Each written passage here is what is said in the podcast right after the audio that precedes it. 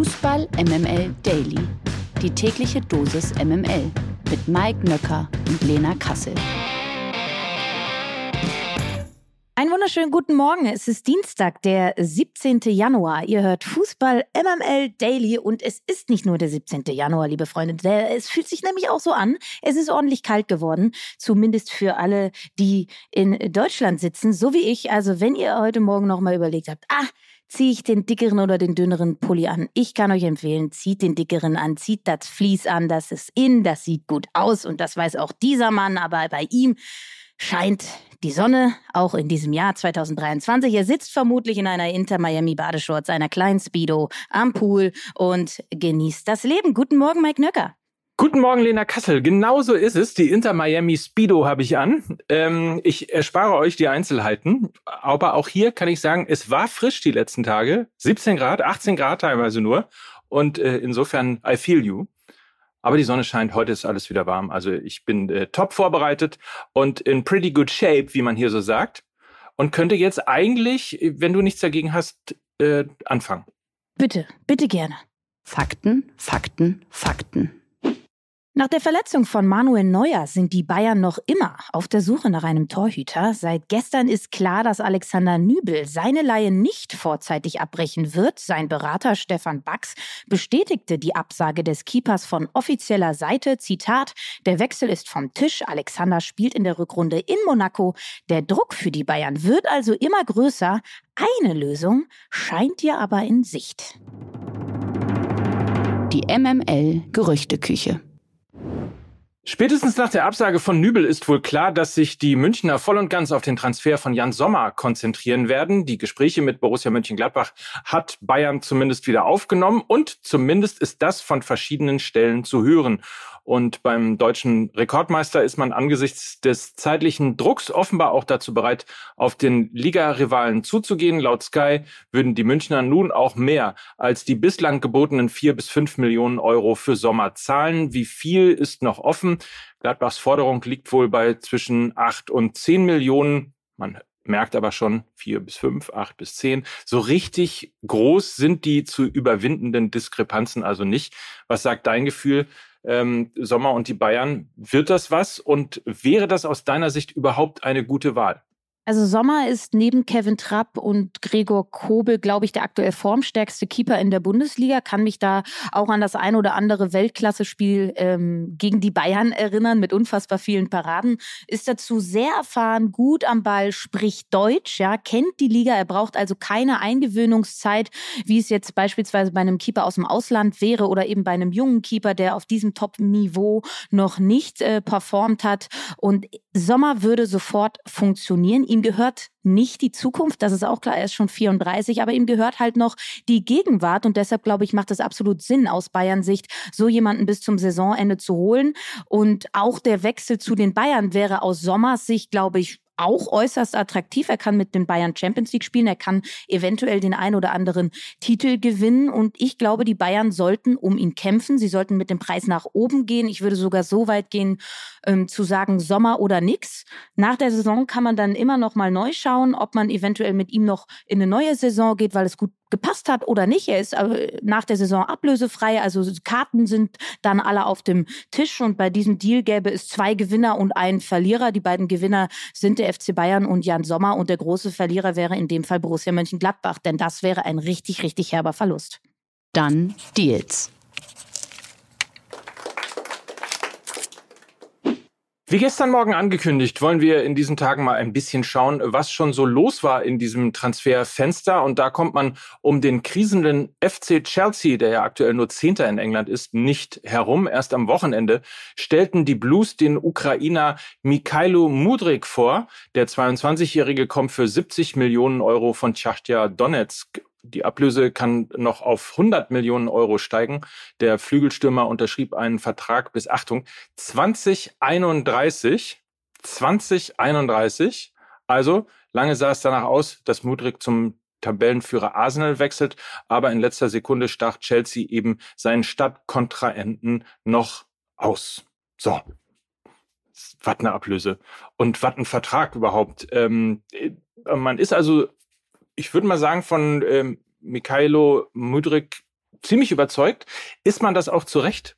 Also erstmal zur Vertragslaufzeit, warum die so lange ist, komme ich gleich noch. Ähm, da können wir mal einen kurzen Exkurs machen, wieso äh, Vertragslaufzeiten mittlerweile in die Höhe schießen. Ähm, das hat nicht immer nur etwas damit zu tun, dass man so überzeugt ist von dem Spieler. Aber dazu kommen wir gleich. Äh, für mich ist das ein Transfer, der ein Sinnbild ist für die Verzweiflung auf der einen Seite vom FC Chelsea, aber auch ein Sinnbild für die finanzielle Absurdität der Premier League. Also Chelsea hat in sechs Monaten für 13 Spieler über 400 Millionen Euro ausgegeben. Ähm, und sie geben jetzt auch 100 Millionen Euro für einen 22-Jährigen aus, der bisher nur in der Ukraine gespielt hat und der bisher auch nur eine richtig gute Saison absolvierte, und zwar die letzte. Da hat er allen voran in der Champions League stark performt. Sechs Spiele, drei Tore unterm Strich stehen stehen, und das habe ich nochmal nachgeschaut, insgesamt aber lediglich 77 Partien mit zwölf Toren in seiner Liste. Also, Freunde, der hat seit der Saison 18, 19 nur zwölf Tore geschossen und er kostet 100 Millionen Euro. What? Also, okay, er erinnert mit seinem Spielstil ein bisschen an Neymar. Also die Medien gaben ihm auch äh, den Spitznamen äh, der ukrainische Neymar, weil er sehr dribbelstark ist, eins gegen eins Qualitäten besitzt auf dem Flügel. Und ja, er könnte auch der Ersatz für Pulisic auf dem Flügel beim FC Chelsea sein, der ja ähm, ausfällt vorerst mit Knieproblemen, seine Leistungen und auch sein Spielertyp rechtfertigen, aber in keinster Weise dieses Transfervolumen. Also das ist eine Absurdität. Und dann noch einen kurzen Exkurs, warum diese Vertragslaufzeit so exorbitant lang ist. Der FC Chelsea trickst damit das Financial Fair Play aus. Und wie macht er das? Wenn er nämlich die Ablöse durch die Vertragsjahre teilt, dann kann die UEFA nichts machen. Und ähm, in Deutschland gibt es zum Glück die Regelung, dass deshalb die Verträge maximal fünf Jahre dauern dürfen, damit da eben eine Beschränkung ist. In anderen Ligen gibt es diese Regel nicht und wir sehen dann, was passiert. Habe ich auch noch mal nachgeschaut. Die Premier League hat in dieser Transferperiode schon Zugänge im Wert von über 266 Millionen Euro generiert. Pro Verein sind das umgerechnet 13 Millionen Euro. In Deutschland gaben die Vereine im Schnitt knapp 600.000 Euro für ihre Neuzugänge aus. Also das sind Dimensionen, liebe Freunde. Da wird einem schummrig. So ist es. Es gibt aber noch eine nette Randnotiz und zwar von Schachtja Donetsk. Die haben nämlich nach dem Transfer von Mudrik gespendet. Und zwar einen großen Teil des Transfererlöses, also kolportierte 70 Millionen stehen ja am Anfang drin und davon spendete der Club aus dem Donbass knapp 25 Millionen Euro an Opfer des russischen Angriffskrieges. Wir merken also, so können natürlich hohe Ablösesummen im Fußball auch was Gutes bewirken. Mikhailo Mudrik ist nicht der einzige Transfer, den der FC Chelsea in diesem Winter gemacht hat. Mehr oder weniger überraschend kam auch Joao Felix von Atletico Madrid, allerdings nur für ein halbes Jahr per Laie. Zuvor verlängerte der Portugiese noch seinen Vertrag in Madrid. Was sich Chelsea durch die Laie erhofft, ist natürlich klar, aber wie sieht das bei Joao Felix aus? Ist das sinnvoll für ihn? Was meinst du? Ich glaube nicht. Also es ist eine Laie, die für mich durchaus überraschend kam, weil er eigentlich qua Spielertyp überhaupt kein Spieler für die Premier League ist. Und warum er bei Diego Simeone am Ende auch nur noch eine Nebenrolle gespielt hat, ist eben, weil es so eine, ein, ein sehr körperlich betonter, auf die defensiv ausgelegter Spielstil von Simeone war. Und ich glaube, mit der Physis wird Joao Felice auch in der Premier League oder gerade in der Premier League Probleme bekommen. Dazu ist er ein gebeutelter Spieler schon mit seinen 23 Jahren. Er hatte zahlreiche Muskelverletzungen Verletzungen schon, Sprunggelenksverletzungen, Knieverletzungen. Und ich habe die leise Befürchtung, dass die Premier League mit ihrer intensiven und ja doch sehr körperlichen Spielweise die genau falsche Liga für ihn ist. Ich hätte ihn unfassbar gerne in einem spielstarken Team gesehen, habe da eventuell an Real Sociedad äh, gedacht, die ja Dritter in der La Liga sind, ähm, ganz junges, tolles, aufregendes Team sind. Oder auch eine Rückkehr zu Benfica Lissabon, wo Roger Schmidt gerade eine Siegesserie nach der anderen einfährt. Ein sehr attraktives Spiel mit Ball auf dem Platz bringt in einem 4-2-3-1, wo Joao Felix auf der Zehnerposition hätte spielen können. Also da gäbe es so viele Vereine, die ich eher bei ihm gesehen hätte als der FC Chelsea. Und ja, erstes Spiel unter, äh, von Joao Felix, direkt rote Karte. Wenn das nicht mal symbolträchtig für die nächste Zeit sein wird. Joao Felix, Joao Felix. Für heute soll es das mit dem Wintertransfer gewesen sein. Morgen haben wir dann noch ein paar Transfers für euch. Also stay tuned, würde ich mal sagen. Es gibt noch einiges äh, zu erfahren und von Lena zu analysieren. Das aber dann erst morgen. Das Zitat des Tages, geliefert von Spox. Und an dieser Stelle begrüßen wir Spox als neuen redaktionellen Partner dieses Podcasts. A very warm welcome an dieser Stelle. Heute liefern Sie uns also das Zitat des Tages und das kommt von Sebastian Kehl, der Youngster Yusufa Mokoko ein Ultimatum setzte. Zitat, wir haben ihm ein sehr attraktives Angebot geschnürt, das viel Raum für Entwicklung gibt. Yusufa kann dieses Angebot nun annehmen und sich zu Borussia Dortmund bekennen oder die Wege werden sich trennen. Das sagte Kehl dem Kicker. Er fügte an, dass er sich natürlich wünsche, weiter mit Mokoko zu arbeiten. Allerdings gäbe es für den Verein Grenzen und diese Grenze habe man Mokoko aufgezeigt. So, was würdest du machen, äh, Mike, wenn du jetzt Berater vom jungen Yusufa Mokoko wärst? Also ich muss mal sagen, ich bin sehr froh, dass Sebastian Kehl das genau gesagt hat, ähm, da ich schon in den letzten Wochen das ein oder andere Mal gedacht hatte, Mann, Mann, Mann, ähm, wenn sich da mal nicht verzockt wird und insofern, ähm, was würde ich machen, wenn ich Berater von Yusufa Mokoko wäre, dann hätte ich, glaube ich, in der Vergangenheit versucht, das ganze Thema ein bisschen weniger hochkochen zu lassen. Natürlich ist er ein großes Talent, natürlich ist er ein Spieler, der, wir erinnern uns ja schon seit dem Wechsel vom FC St. Pauli zu Borussia Dortmund ähm, quasi in der Öffentlichkeit steht, weil er eben diese Wucht hat, weil er diese vielen, vielen Tore äh, geschossen hat in seiner Jugend schon und ja teilweise zwei äh, Klassen über seinem eigentlichen Alter gespielt hat. Und ich glaube, wenn man kurz nochmal zurückdenkt an die Zeit, in der Edin Terzic eben nicht Trainer von Borussia Dortmund war, da war es äh, fast, ich will nicht sagen fast schon zu Ende mit Mokoko bei Borussia Dortmund, aber er spielte mehr oder weniger keine Rolle mehr.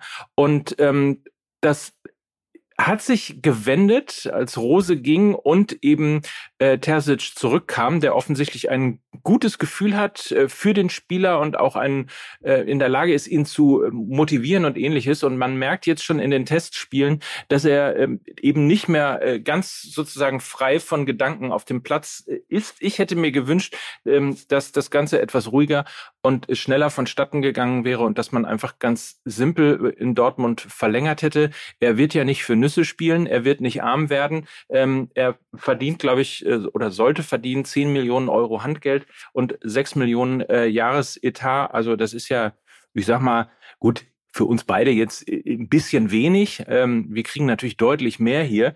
Ähm, aber nochmal, er spielt nicht für Nüsse ich glaube, dass das, was im Moment gerade passiert, für einen so jungen Spieler wie Yusufa Mukuku nicht wirklich gut ist.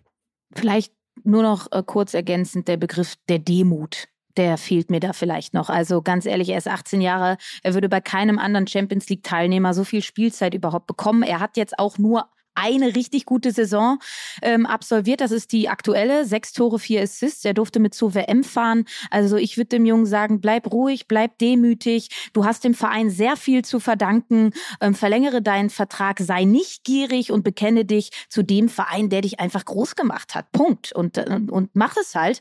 Und ähm, der Begriff der Demut, tja, das ist einer, der im aktuellen Fußballgeschehen glaube ich, an der einen oder anderen Stelle durchaus sehr angemessen wäre. Ja, und vielleicht noch ein Punkt dazu. Ich meine, was, was wurde eigentlich aus äh, an Herausforderungen wachsen? Sebastian Aller kommt jetzt äh, zurück, hat äh, einen Hattrick geschossen im letzten Vorbereitungsspiel. Das ist ja auch etwas, wo man als 18-Jähriger dran wachsen kann, wenn man diese Herausforderung annimmt und äh, möglicherweise eben es doch schafft, äh, auch seine Spielzeit bei Borussia Dortmund zu bekommen, auch wenn der Königstransfer jetzt quasi zurückgekommen ist nach Krankheit. Also mir ist das so ein bisschen auch so äh, den Weg des geringsten und möglicherweise bestbezahlten Widerstandes zu gehen. Also es gibt ja gerade bei Borussia Dortmund ein paar äh, Youngster, die zu großen Vereinen gewechselt sind und ähm, das sich äh, nicht unbedingt ausgezahlt hat. Ich finde, das sollte auch eine Warnung sein. Liebe Liga. Auch heute wollen wir mal auf den Status quo einiger Bundesligisten blicken. An diesem Morgen beschäftigen wir uns mit den grauen Mäusen aus dem unteren Tabellenmittelfeld. Und wenn ich graue Maus sage, dann ist der FC Augsburg auch nicht weit. 15 Punkte auf Platz 14. Augsburg gewann in 15 Spielen nur viermal. Das letzte Spiel gegen den vorletzten Bochum ging jedoch verloren. Verletzungssorgen auch beim FC Augsburg. Niklas Dorsch fehlt weiterhin wegen seiner schweren Fußverletzung und auch Verteidiger Reese Oxford ist körperlich noch nicht ganz auf der Höhe.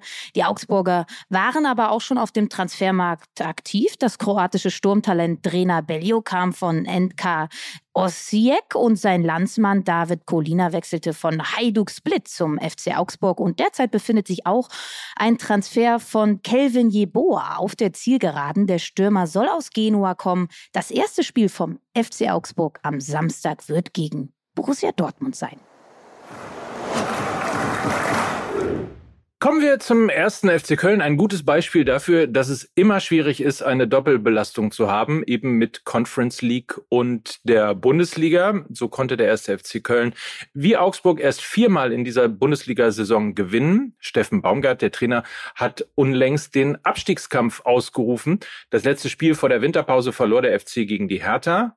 Und die Vorbereitung hingegen, die lief schon mal ganz gut. 4 zu 0 unter anderem hat man gegen den HSV gewonnen. Aber eben, und das ist jetzt spannend, die Doppelbelastung fällt nun weg könnte möglicherweise äh, dem ersten FC Köln zugutekommen. Man ist ja aus der Conference League ausgeschieden.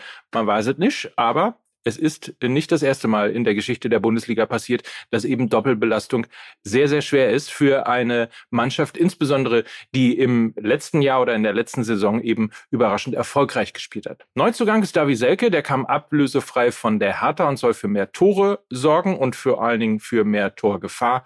Das erste Spiel am Samstag gegen Werder Bremen. Wir kommen zu Platz 12 und ja, ihr hört richtig. Auf diesem befindet sich Bayer Leverkusen. Nur 18 Punkte bisher und nach der desaströsen Hinrunde will es Bayer in der Rückserie natürlich besser machen. Der Trainerwechsel von Gerardo Seoano auf Xabi Alonso hat sich bislang noch nicht wirklich bezahlt gemacht. Die letzten drei Bundesligaspiele konnte die Werkself jedoch gewinnen und auch die Testspiele liefen bisher richtig gut. Neuzugänge gibt es keine. Dafür kehrt aber Top-Talent Florian Würz zurück. Erstes Spiel am Sonntag gleich gegen Borussia Mönchengladbach. Mönchengladbach.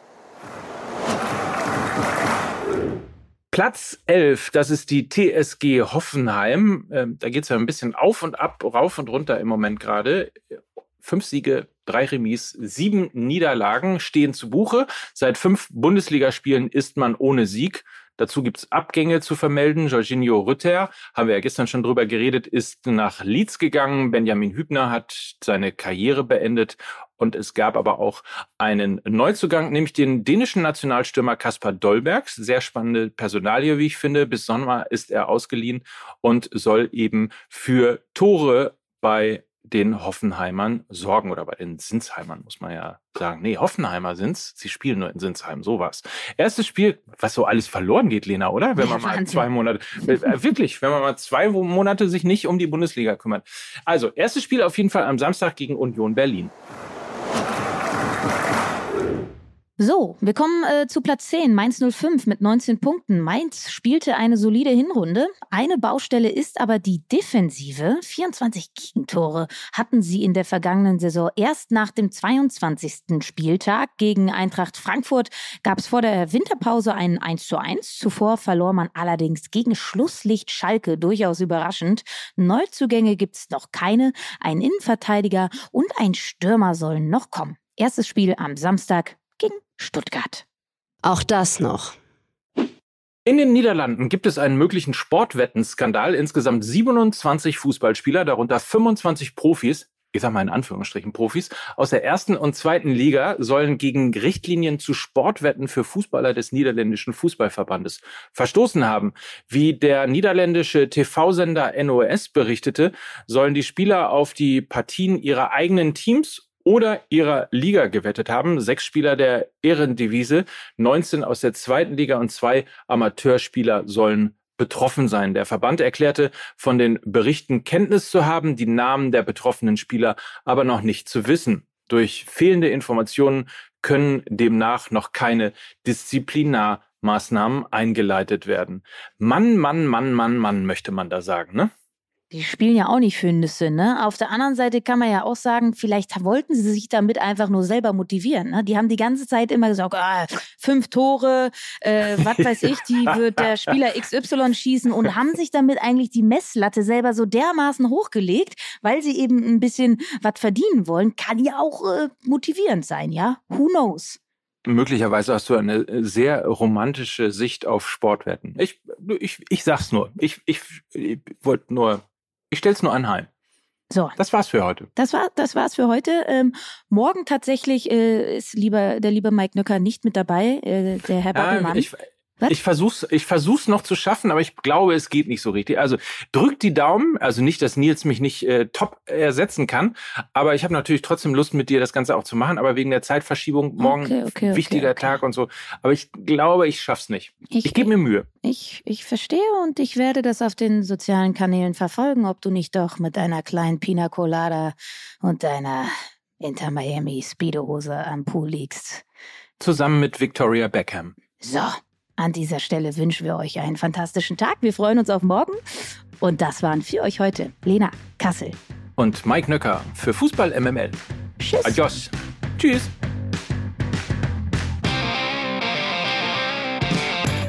Dieser Podcast wird produziert von Podstars bei OMR.